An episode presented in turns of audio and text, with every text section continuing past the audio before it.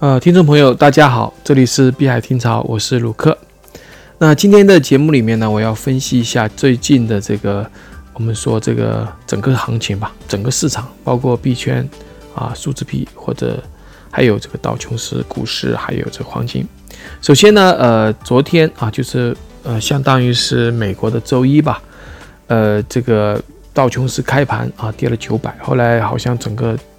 跌到一千点左右啊。那么，当然有人讲这个这次大跌呢，可能跟冠状病毒有关啊。冠状病毒其实，呃，从中国的这个呃消息面来看，它是一直在往上走的啊。它呢，但是呢，如果是从加速度来讲，就是呃，其实是放缓的，就是以前可能是爆发式，现在慢慢的转好。比如说，很多城市、很多省都出现零增长，然后呢，只是在武汉还没有停下来，这个进这个上升的趋势没有停下来。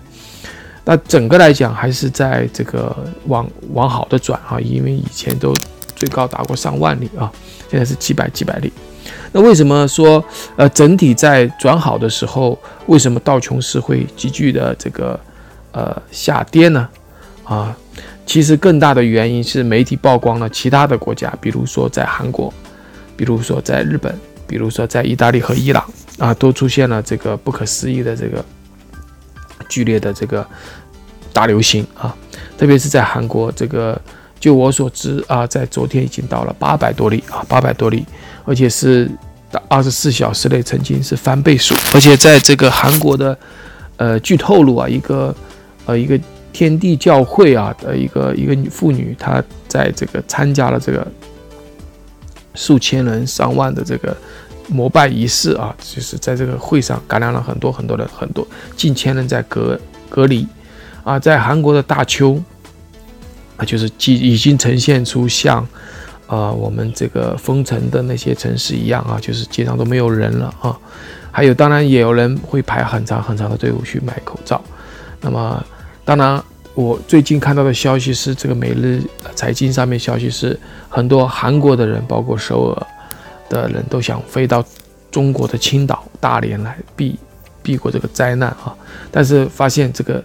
这个机票一下价格就从原来的五百涨到了四千多啊，甚至有的是到啊就是七千块钱啊！就是说他们都想买回来的票。我们知道在韩国有很多中国人啊，我相信这些要离开韩国的多数都是中国的在那里居住的这个侨民吧？呃，那。因为中国的现状，从啊我们官方公布的新闻来看，其实中国的现状是比韩国要好的。人家说，呃，就是说韩国可能成为第二个疫区爆发点，甚至是第二个武汉。那这样的一个情况呢，呃，其实在日本也是一样，啊日本的这个这个我们叫后生省啊，他们的这个卫生官员哈，对于这个公主这个钻石公主号处理不善，所以呢就出现啊，就是。他们的检疫人员、检测人员在在这个船上都没有去穿防护服，甚至鞋子也没有啊套起来，而且他们的这个病人可以在这个船上乱走，甚至里面，当然他们说是受到，因为日本是很讲究 SOP，就是标准化流程的这样的一个民族，那在这个他们的这个三幺幺大地震的时候，福岛大地震的时，呃，福岛这个海啸、地震、海啸。引起的这个核泄漏的时候都是做的不错的啊，但是为什么这一次就有点荒腔走板呢？他们很多国民就把这个罪啊就赖到这个日本的当地政府、安倍政府，甚至到这个美呃这个联合国的这个谭德赛，因为他们认为这个疫情不严重，不需要取消啊来自中国的这个呃就是这个航班，或者说不需要禁止中国人来入境。所以他们相对来讲是比较宽松的一个政策，啊，相对来讲，啊，没有引起啊卫生呃部门的重视。所以他们在上船，虽然说不让船靠岸，但是他们检测人员都不是一个标准的一个，嗯，一一个检测的一个模式啊，就是说他们没有像美国的这个撤侨的那个，呃，那个那个医生一样，就是他们是带着自己的呼吸管道的。现在他们在日本的检测的人员，甚至啊。就是就是相对来讲就不是很警惕啊，不是很警惕，甚至他们自己也有三四个被感染了。那么当然这个呃不管怎么样，这已经是事实了。那么接下来就是接下来出现了很多很多病例出来，包括整个呃钻石公主号的整整个日本出现了将近七百多例啊。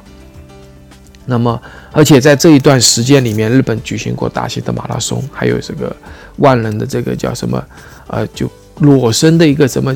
一个一个活动吧，就是很多男人就是基本上就只穿了这个内衣啊，就是在外面去去参加一个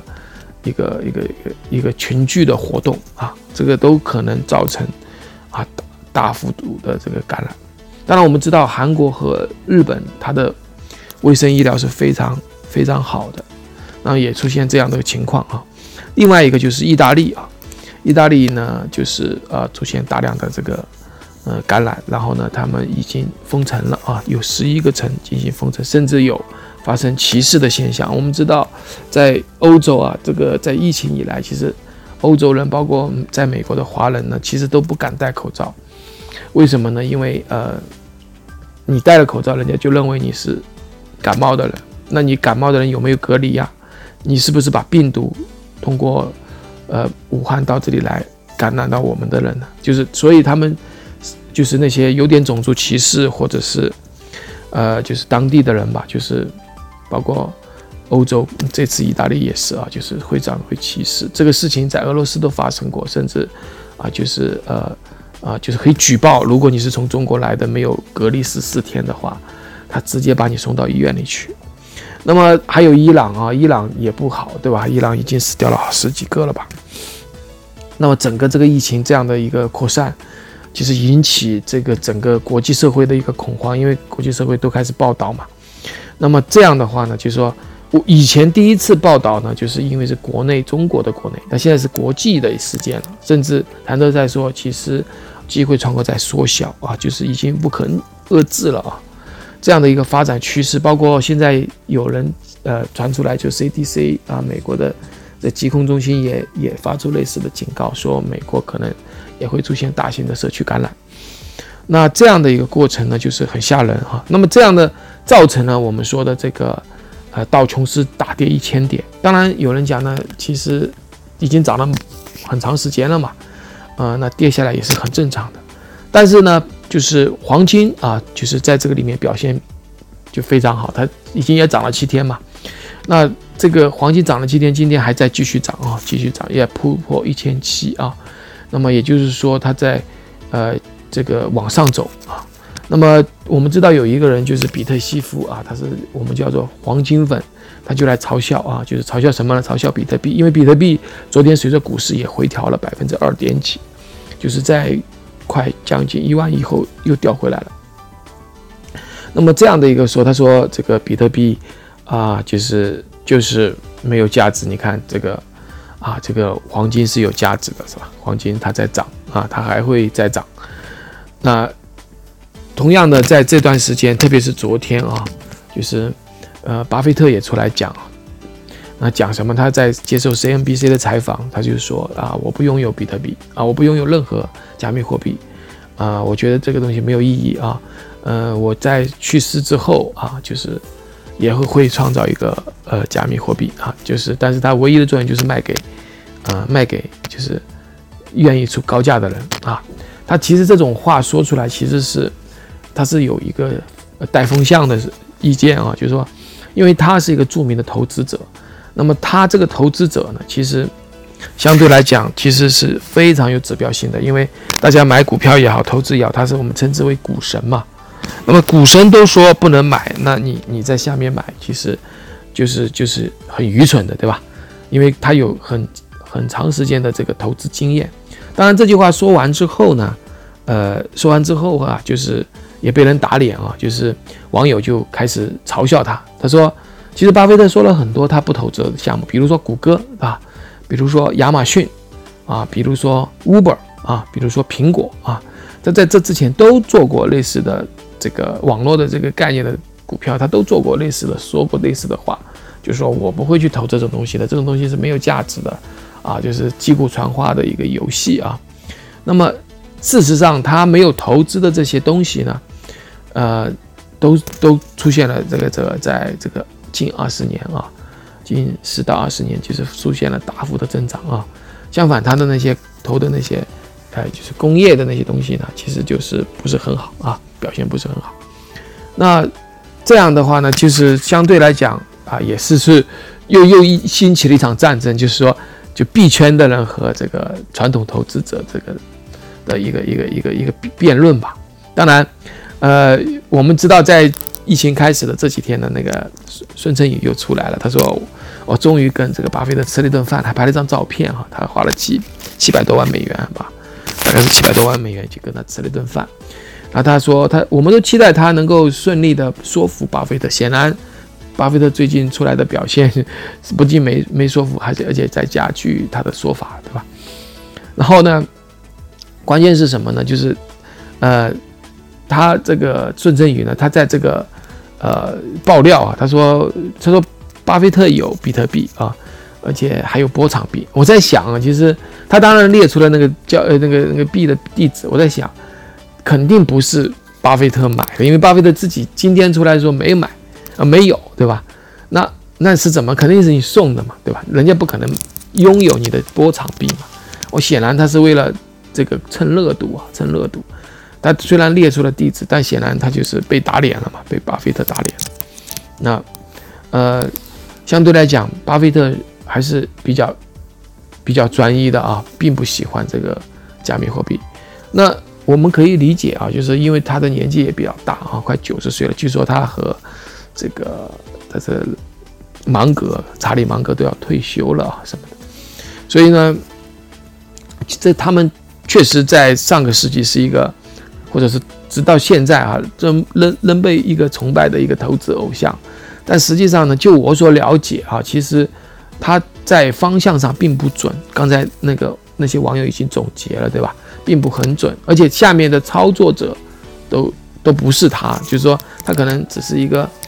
呃，就是下面会有他的这个助手会去做他的事情啊，他他只是负责一个，他相当于一个偶像吧。象征物一样，他只是不停的去布道啊。据说，啊，每一年啊，都是有一个股东大会啊，这就叫很多很多人来。中国也有人去啊，据说一张门票十万块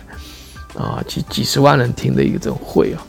所以啊，这样的一个就是象征物吧，并不是一个在现今意义来讲，它并不是一个很成功的。就是从现在的角度来讲，因为你你说你成功，但是你从现在的谷歌。这网络的股票你都没有买，对吧？你都没有去投资，你并不是说你都是对的嘛，对吧？那显然，如果你要是真正的一个，就是从投资的角度讲，那你早期投了比特币，你现在啊更厉害，对吧？更加厉害。那当然，我他说的那句话说啊，这个比特币、加密货币只是为了卖给下一个呃愿意出高价的人啊，这句话也挺有意思，就是说。显然他并不知道这个它的用途在哪里啊，并不知道，他也不想知道啊，也可能是不想知道。事实上，在呃在数字货币这个领域里面，它不是他们想象中的一个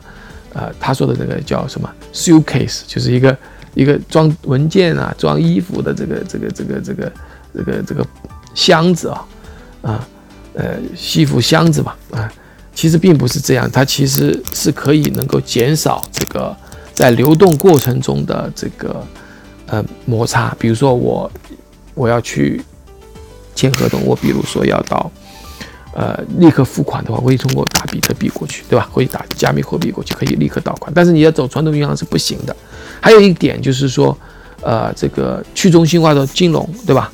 那传统银行是一定要通过保险公司要一个中介啊，借贷这个都是要一个中介啊，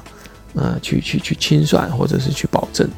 那但是呢，加密货币可以通过智能合约去保证。显然，这个巴菲特也不想了解这些，或者是已经产生了情绪，因为他也知道自己被这个加密货币的领域的人嘲笑啊。嗯，好了，今天的节目呢就到这里啊。当然有人说，那你怎么不说这个比特币会接下来会往下走，会怎么走？啊，这个我再补充一下，其实，呃，其实比特币到了一个关键的这个万元这个位置，是一个密集的成交区，啊，有人计算出有几百万个这个人在这个里面交易啊，呃，不管是往上还往下，其实是比较难的。但是有分析师说是在这个呃月底之前吧。啊，就定下这个方向，就是是往上还是往下。那盘整应该会从呃决断日应该是二十四号到二十九号这段时间，会有一些负面的消息啊。这个比如说有一些那个模式币或者一些币，就是那些就是资金盘的那个比特币，他们会会出来啊，出来这个打压打压这个，就会把它卖掉吧，就这样。包括我们前面说的这个拍卖掉的那些呃一呃四千多个比特币，它可能会到流到这个二级市场来，会影响啊。而且最近那个难度也下调了，对吧？那么这难度下调就是说它的供应量够嘛。它它就不会很多人去挖嘛，就这样子。所以说，嗯，可能会有一段时间调整，但是五月份是一个大线啊，就是呃这个比特币的减半。那么比特币减半有点延后哈，那么因为难度下调就往以后延了嘛。那么在五月份之前啊，这个这个行情呢，不管怎样，即使没有出来，五月之后也会出来。很多人讲就是。减半的这个行情或者这个这个考量还没有记录计算到这个价格里面去啊，并没有。当然，我们在推特上可以看到的就是比特币的这个拥众和以太坊的拥众在吵架啊。呃，以太坊最近这个威神最近还在说这个 POW 的问题和闪电网络的问题，POW 就是百分之五十一攻击的问题，以及呃闪电网络这个中心化这个这些的问题。呃，当然这个。就是我们叫做这个